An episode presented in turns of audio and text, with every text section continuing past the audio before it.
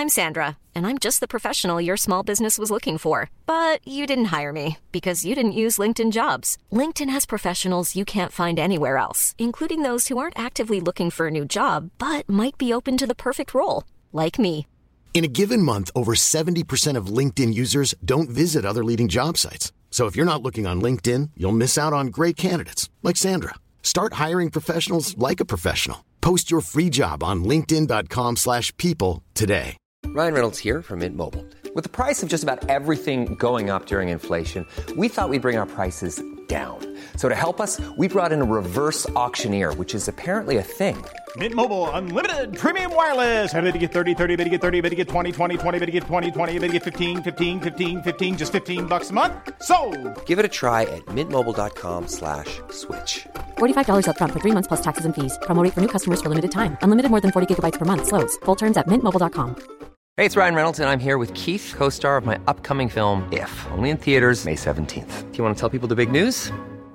All right, I'll do. Sign up now and you'll get unlimited for $15 a month in six months of Paramount Plus Essential Plan on us. Mintmobile.com slash switch. Upfront payment of $45 equivalent to $15 per month. Unlimited over 40 gigabytes per month. Face lower speeds. Videos at 480p. Active Mint customers by 531.24 get six months of Paramount Plus Essential Plan. Auto renews after six months. Offer ends May 31st, 2024. Separate Paramount Plus registration required. Terms and conditions apply if rated PG.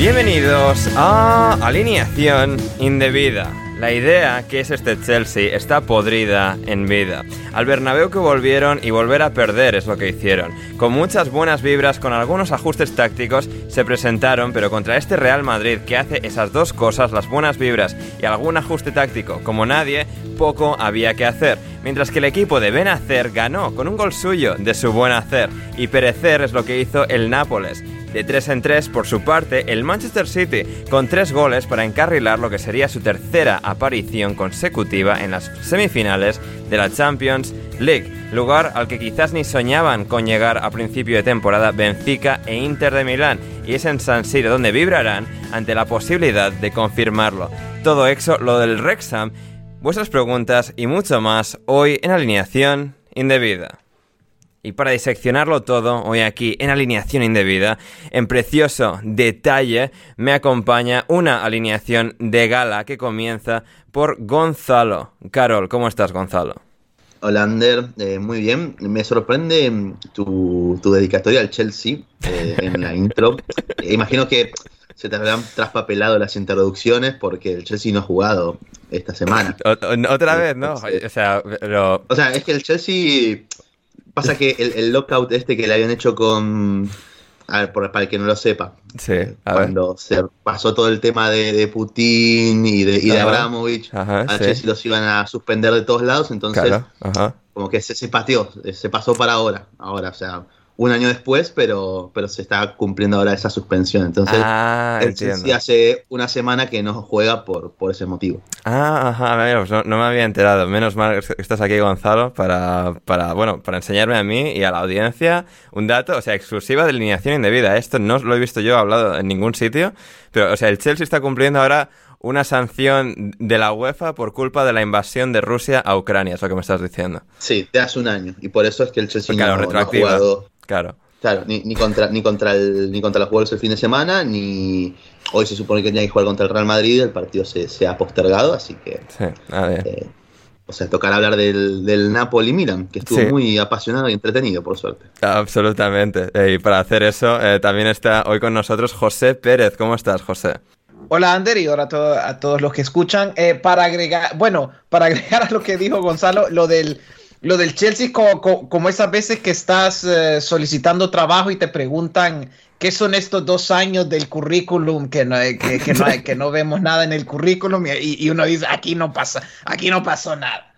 Chelsea va a tener un año que uno dice, aquí, aquí ese año no existió. Es como, es como cuando estamos hay gente que todavía creo que está en marzo del, del 2020 eh, todavía. Y así, yo creo que al Chelsea sí, le, pasa, le, pasa, le pasa un poquito así. Eh, para ser sincero, eh, se, se salvaron de una bastante peor hoy. Entonces, e, el, hecho de que todavía van a la vuelta con algunas posibilidades ya es, es de lo más positivo.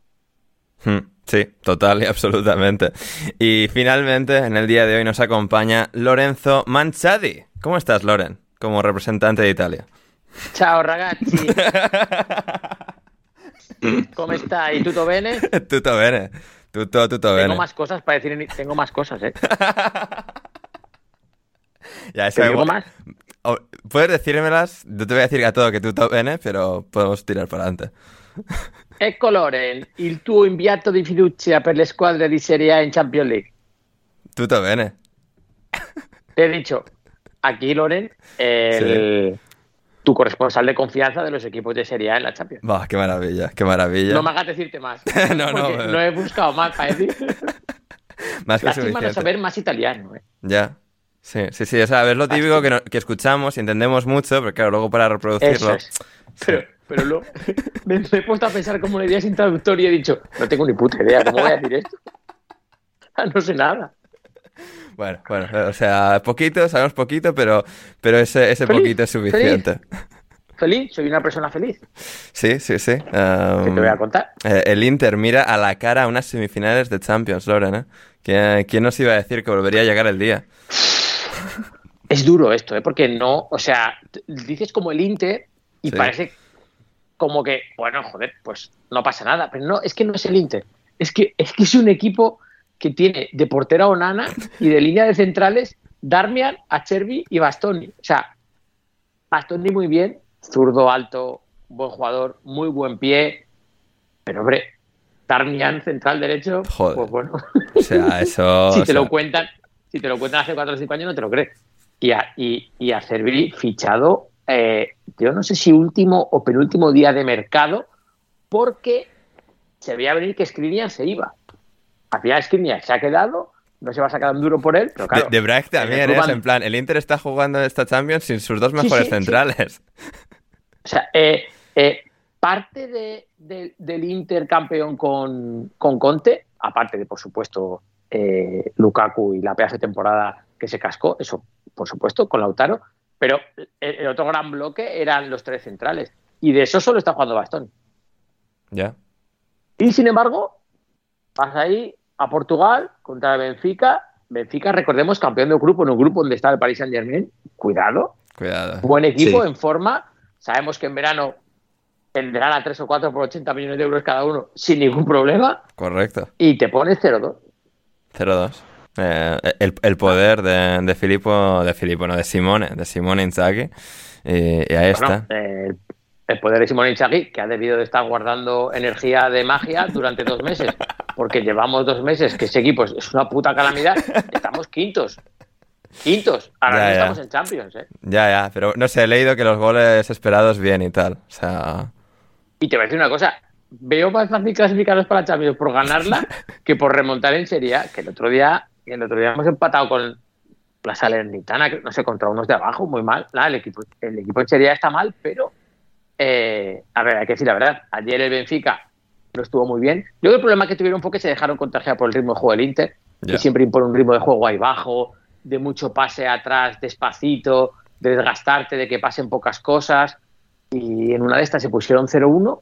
Ayer Benfica se, se puso un poco nervioso y luego, pues bueno, en un centro lateral hubo un, un penalti de estos de que saltas con la mano fuera de zona, de ocupando un espacio no natural. Y bueno, el árbitro lo pitó eh, y, y, la metió Lukaku Hmm. y pues 0-2. Sí. La verdad que ese partido no tiene mucha más. Bien, pues es- y te iba a decir que luego andaremos más en el partido, o igual no. O sea, ya veremos luego No, cuando no, que es- de verdad que es, que, de verdad que es un partido que es que no, no pasó más. Bueno, Onana sacó dos o tres buenísimas y para sorpresa de todo, Mm, es tan fiable, Ya. Onana. sí. Me descubrí a mí mismo. Bueno, de hecho no me descubrí yo. Eh, eh, eh, eso lo reservamos. Eso sí que lo, lo reservamos, Ah, vale. Loren, para, para más adelante. El- dejamos el cebo de, de- o sea, Loren en- encontrándose a sí mismo viendo al Inter. Eh, quedaros eh, en alineación indebida para escuchar eso, eh, porque no tiene desperdicio. Y, lo que no tiene desperdicio es el Real Madrid-Chelsea. Gonzalo insiste en que no, no jugaron, pero en realidad, en realidad sí, en realidad sí. Ahora Gonzalo está en la fase de negación, es comprensible, pero jugaron Real Madrid y, y Chelsea este, este partido que, vamos a proceder a, analizar en alineación indebida. Y recordad, gente, si queréis el programa completo, entero y sin censura, patreon.com barra alineación indebida, vais ahí, os suscribís y tendréis este programa entero, así como todos los programas intersemanales que hacemos. Y con esto ya sí que nos vamos al Bernabéu con ese Madrid 2, Chelsea 0.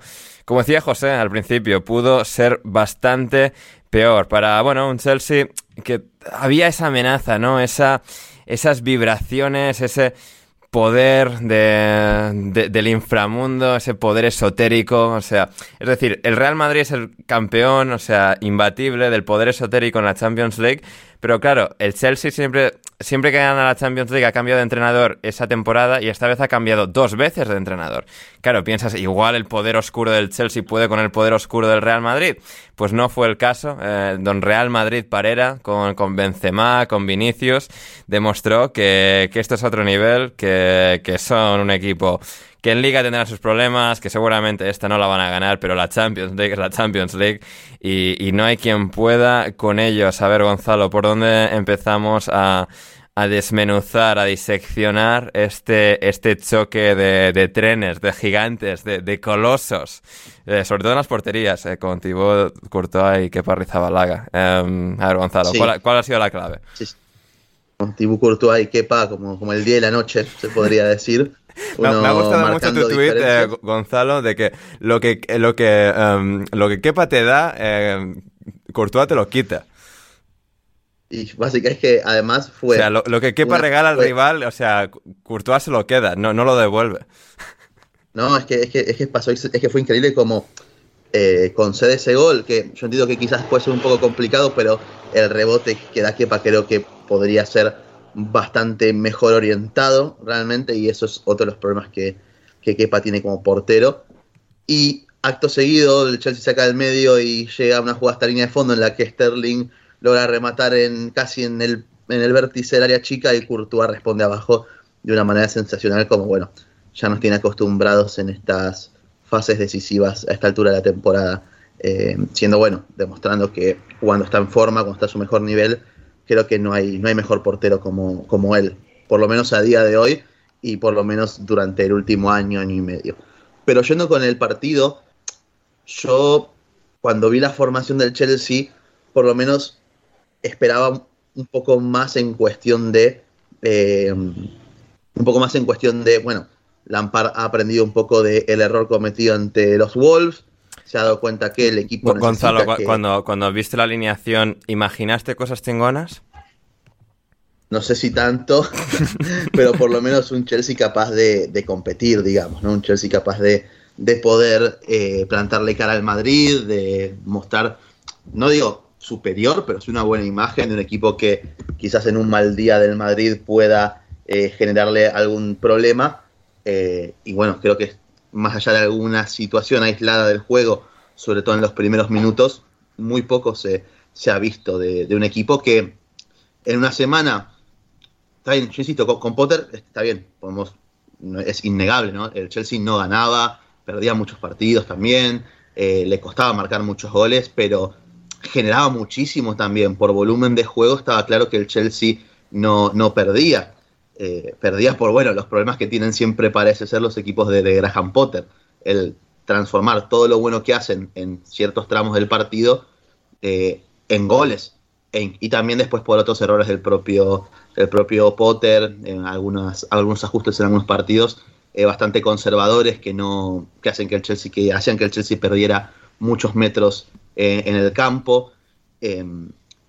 Pero habían cosas buenas, habían cosas positivas, habían buenas relaciones entre los futbolistas, entre Enzo, Joao eh, y Havertz. Eh, había recuperado el nivel de los, de los carrileros de, de, Chilwell y de James. Y con Lampard también quedan dos partidos, pero yo creo que las sensaciones no pueden ser peores realmente, porque el Chelsea fue un equipo que deambuló a partir de, del minuto 20, te diría, en adelante.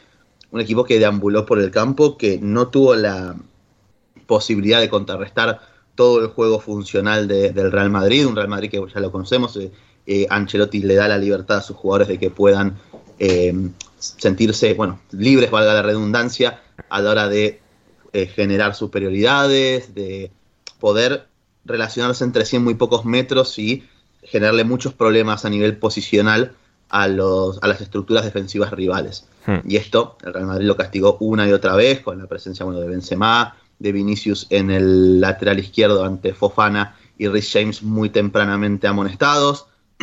Todo eso condicionó a un Chelsea que cada vez se vio con menos capacidad para responder eh, no solamente ante los ataques del Real Madrid con balón, sino también a la presión y a la hora de poder sortear ese primer bloque, esa primera línea del Real Madrid en salida de balón. Y un equipo de, de Lampard que le costó muchísimo pararse en, en la frontal del área de Courtois de manera constante. Diría que, hay, que no hay ningún tramo en lo que eso haya sucedido de manera regular.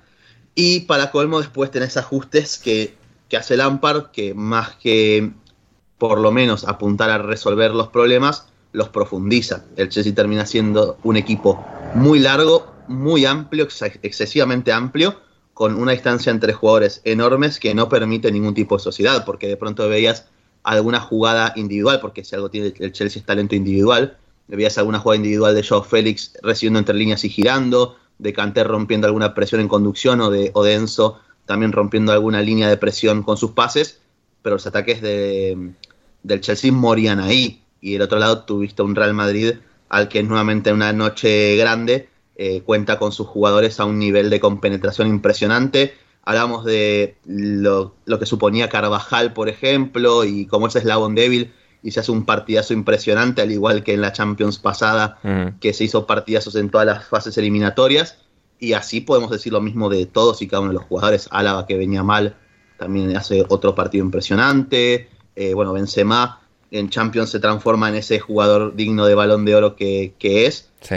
Y, a mí, me flipa luego cuando veo la clasificación, leo los partidos de la liga y tal, y es que no, es que el Madrid le cuesta, pierden con el Mallorca y no sé qué, es como, ¿cómo es posible? Sí. Pero, pero, pero aquí está. Pero después pasa que tenés en Noche de Champions en donde los jugadores del Chelsea corren como gallinas sin cabeza atrás de la pelota, midiendo saltos a destiempo y con jugadores a los que se le nota un nerviosismo increíble, como bueno, a Enzo en algunos tramos se lo vio bastante nervioso, al propio Fofana, a Chilwell, Cucurella cuando ingresó. De un lado tenés todo ese manojo de nervios y del otro tenés hmm. jugadores que aportan una tranquilidad impresionante en los contextos más complejos, como lo son, bueno, mencionaba Benzema, eh, Luka Modric, Tony Kroos, que se hace otro partidazo, Camavinga, que en estos partidos juega a un nivel impresionante. Y bueno, lo dicho, así podemos hablar de, todos los intérpretes que tiene el Real Madrid. Efectivamente. Em, José, ¿cuál es tu lectura general o particular de, de, lo que ha sido este partido, de cómo el Real Madrid ha demostrado ser mucho mejor equipo. Al final ese contraste entre lo que decía Gonzalo de un equipo de pollos en cabeza, de cero con penetración, contra un equipo que es la máxima expresión del poder de la amistad en el fútbol. Me encanta el poder de la amistad. Aquí sí, aquí el poder, aquí esto, esto, esto, es, esto es como Naruto, aquí sí eh, el poder de la amistad funciona. Correcto. Eh, pero, sí, eh, eh, comenzando con lo de la, con el tema del Chelsea, lo interesante es eso, de que es una unidad que los primeros 20 minutos se veían cosas prometedoras, pero claro, aquí está la diferencia entre un equipo más, cuando un equipo está más hecho que el otro, y bueno, el Madrid es el mejor en Europa encajando golpes y recuperándose emocionalmente de esas circunstancias. Yo creo que al Chelsea eh, empezó bien, ha sucedido el gol y ya luego de eso no volvimos, no volvimos a saber, a, saber de ellos. Y, por ahí, y por ahí fue el problema, porque eh, al principio, yo eh, este partido como madridista, lo que más miedo le tenía al Chelsea es que son un equipo que, claro, hay talento y hay talento y hay mucho talento en defensa y medio campo para romper líneas y para tratar de para romper líneas y encontrar esos espacios detrás de Cross y Modric, eso era lo que me preocupaba. Y viendo eh, el inicio de ese, eh, el inicio del encuentro, pues me quedaba la sensación, ok, aquí el Chelsea está encontrando, eh, encontrando por dónde salir, pero pasan algo, pero ah, lo que pasa ahí es que el Chelsea no tenía realmente, no tiene ni el punch ni, y sobre todo, diga, no tenía, digamos, un ataque al espacio que realmente ellos creaban las ventajas, pero ya luego, sin tener buen atacante al espacio, no podía, eh, no podían aprovechar esas ventajas. Y eso, y ese de las cosas, a mí en, en teoría me gustaba la idea con la que venía Lampard, porque al final lo de, lo de que Enzo Kovacic y Kanté iban a jugar se veía venir, Lampard quería eso, y creo que también veía venir lo de jugar con tres centrales para reforzar el área para salida. Eh, pero lo que no me gustó viendo la alineación es que, claro, si pones a Sterling y a, a, Sterling y a, Félix juntos, pues que ya son dos jugadores que son más de balón al pie. y por eso me decías que le faltaba al Chelsea, ¿no? Pants me decías. Sí. pues ahí tienes a Joao y a, y a, Claro, bueno, lo, lo interesante de Sterling es que este tipo sí jugaba, jugaba más al espacio en el City, pero ya claro, ya ahora eh, no sé si será por edad, que ya no tiene, eh, que ya no puede romper al espacio de la misma manera, eh, pero sí se nota, pues, ah, es decir, ah, y, había ciertas situaciones incluso que Reese James podía salir y que, bueno, le, que puso a Camavinga en problemas, pero bueno, él, él, te, él te podía meter un pase en el área, pero no había gente, no había gente ahí para, para ganar los duelos. Entonces, eh, a mí por eso me parecía, me, me, eh, me, parecía mejor tener, si ibas a tener dos delanteros, tener a Havertz con uno de, de Sterling o, o, Joao Félix para, no sé, se para mí se complementaba mejor. Entonces, eh, el Chelsea no pudo aprovechar esas ventajas que iba creando 15 minutos, pero siempre era,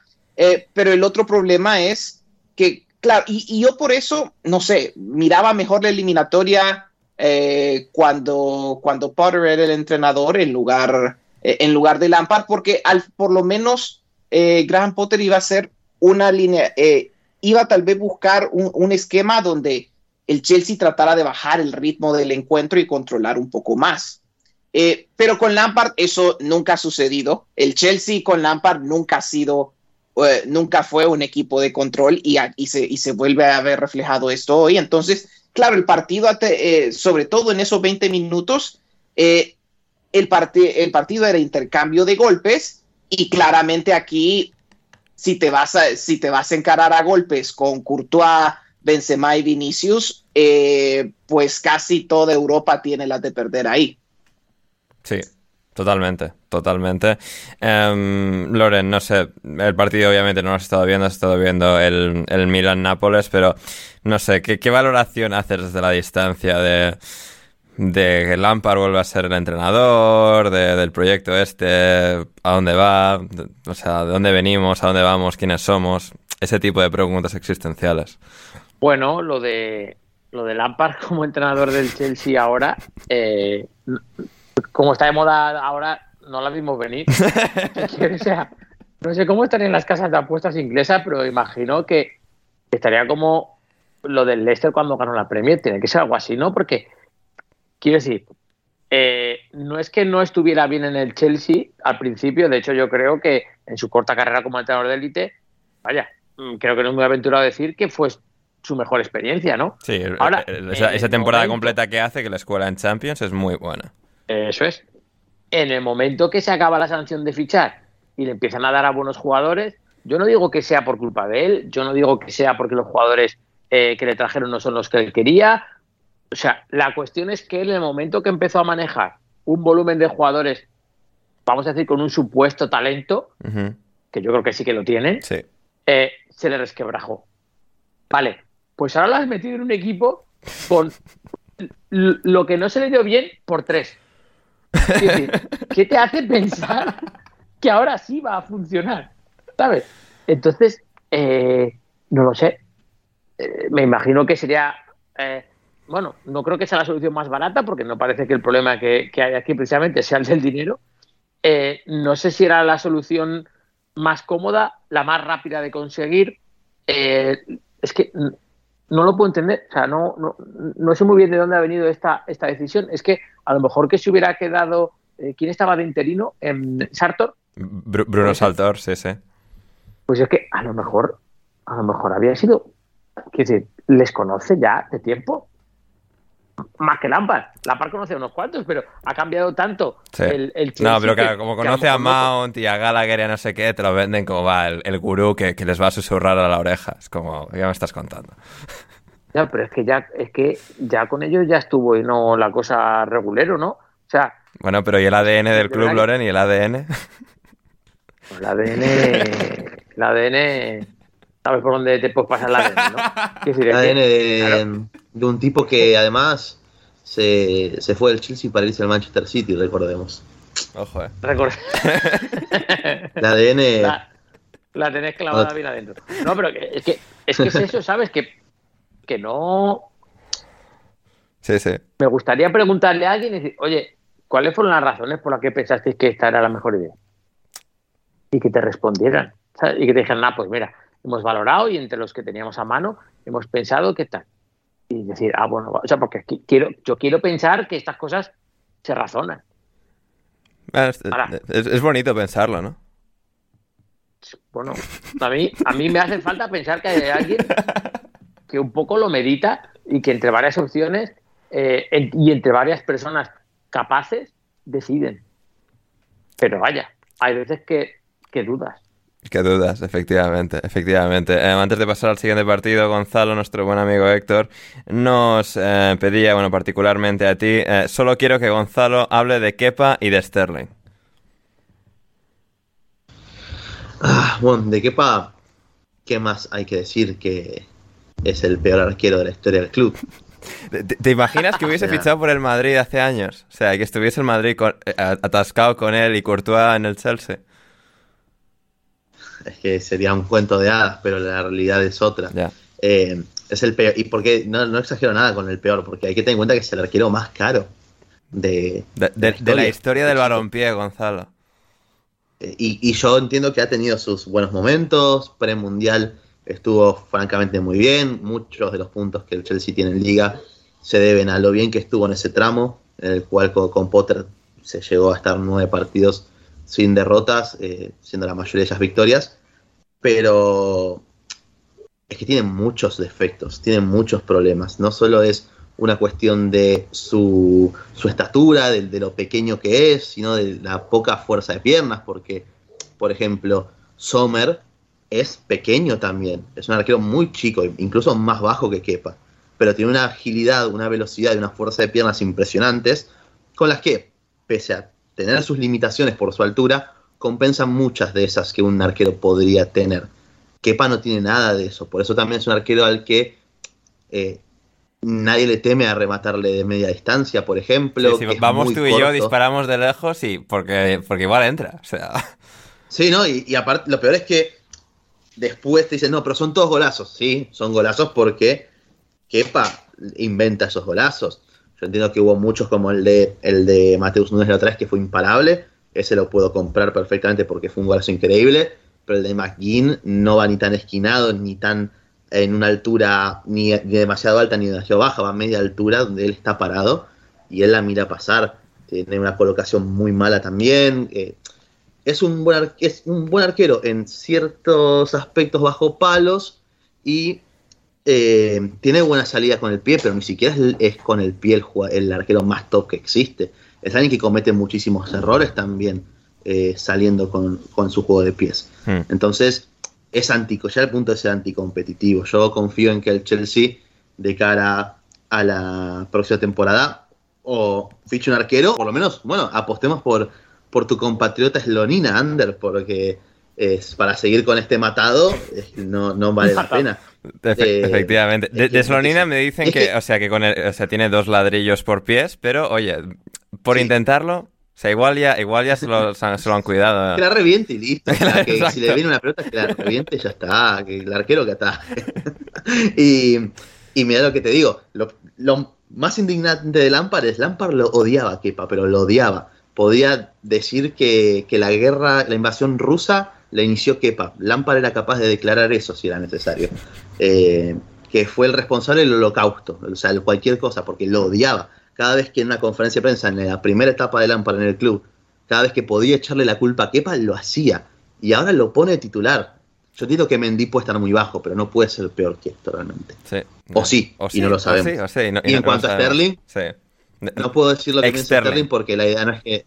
De ex Sterling no puedo decirlo porque sin la idea es que no, no nos censuren el programa. Exacto. Así que puedes continuar con, Sí. con, con el programa tan tranquilo. ¿no? Sí, sí, sí. A mí me gustaría agregar que como, como madridista, recuerdo que como en 2017-2018, eh, en aquel momento cuando Kepa no había renovado con el Athletic y la cláusula estaba como 20 millones, Sí, sí, sí. yo estaba a favor de que el Madrid fichara a Kepa y yo obviamente lo veo ahora y yo digo, bullet dodge de la que nos acabamos de, de la que nos salvamos, por Dios. Sí, De nuevo, la sabiduría de Zidane puso, puso freno.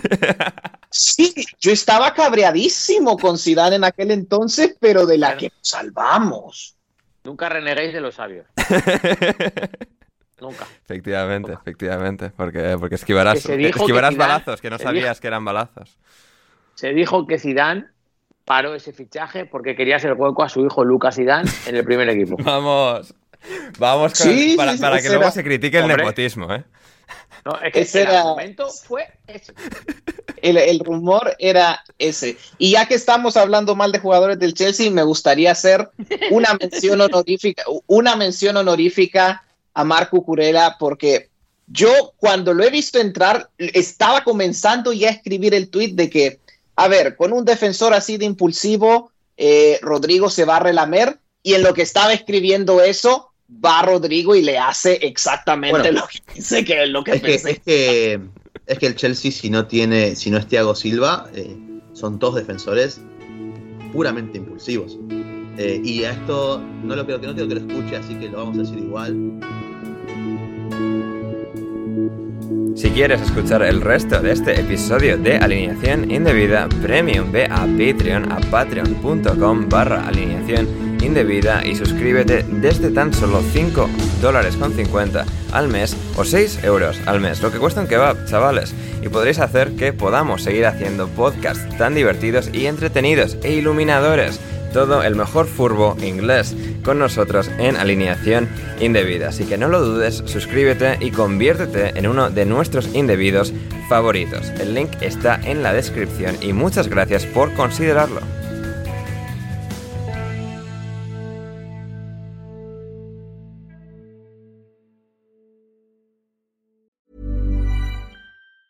Planning for your next trip? Elevate your travel style with Quince. Quince has all the jet setting essentials you'll want for your next getaway, like European linen, premium luggage options, buttery soft Italian leather bags, and so much more. And it's all priced at 50 to 80% less than similar brands. Plus, Quince only works with factories that use safe and ethical manufacturing practices. Pack your bags with high-quality essentials you'll be wearing for vacations to come with Quince. Go to quince.com slash trip for free shipping and 365-day returns. Hi, I'm Daniel, founder of Pretty Litter. Cats and cat owners deserve better than any old fashioned litter. That's why I teamed up with scientists and veterinarians to create Pretty Litter. Its innovative crystal formula has superior odor control and weighs up to 80% less than clay litter. Pretty Litter even monitors health by changing colors to help detect early signs of potential illness. It's the world's smartest kitty litter. Go to prettylitter.com and use code ACAST for 20% off your first order and a free cat toy. Terms and conditions apply. See site for details. Hold up. What was that? Boring. No flavor. That was as bad as those leftovers you ate all week. Kiki Palmer here, and it's time to say hello to something fresh and guilt-free. Hello Fresh. Jazz up dinner with pecan-crusted chicken or garlic butter shrimp scampi. Now that's music to my mouth. Hello Fresh. Let's get this dinner party started. Discover all the delicious possibilities at hellofresh.com.